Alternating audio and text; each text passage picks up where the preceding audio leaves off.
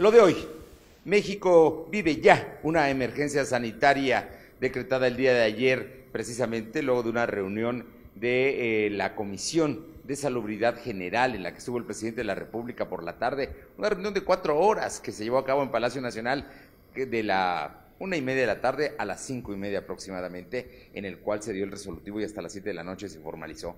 Hay una serie de medidas. La principal, la más importante, es la determinación de que la mayor parte de la población se guarde en casa a partir de hoy y hasta el día 30 de abril, con una serie de medidas más estrictas, digamos, para los mayores de 60 años, para las personas con enfermedades crónicas, para las personas embarazadas y también eh, quienes eh, sufran, como le decía, obesidad, diabetes o presión alta. Es un tema en el cual se está insistiendo, pero también se les está pidiendo a las empresas no esenciales que dejen de trabajar, pero que además le paguen todo el mes completo a sus trabajadores, es lo que pidió el presidente. Por su parte, los empresarios, desde hoy muy temprano, han estado solicitando que se les den, no con donación de impuestos, sino plazos para pagar el impuesto sobre la renta que vence hoy, es el último día para que las personas morales paguen los impuestos y empiecen a abrir el pago de las personas físicas.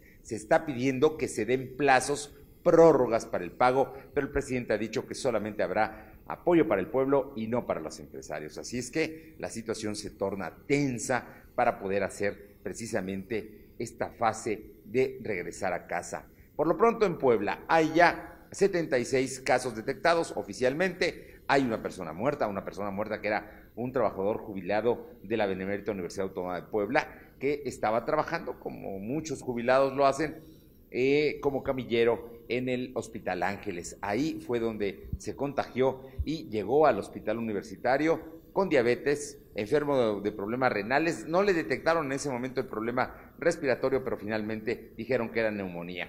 El hospital universitario responsablemente le hizo la prueba y no, era COVID lo que había ocasionado la defunción de este eh, trabajador jubilado de la UAP. Es la primera muerte que se está registrando aquí por lo pronto, el petróleo cayó, está sobre 10 dólares y centavos el barril. Con esto se está generando una baja, sí, en el precio de las gasolinas, pero una crisis económica porque bajan los ingresos del Estado mexicano. Así es que el próximo domingo el presidente López Obrador ha dicho que presentará un programa eh, extraordinario para ver qué se hace, porque dos bocas ya no tendría razón de ser. Si el petróleo está cayéndose, ¿Para qué una refinería en este momento? En fin, son las situaciones que se están dando hoy, el día.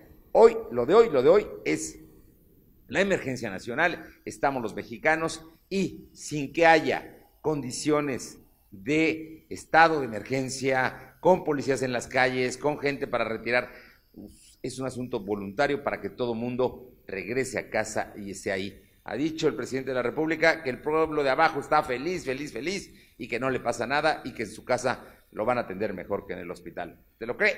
Bueno, es lo de hoy. Así es que, por lo pronto, si puede, quédese en casa, que es la recomendación general para los mexicanos. A las 2 de la tarde, www.lodoy.com.mx y también a través de distintas frecuencias de radio. Es lo de hoy.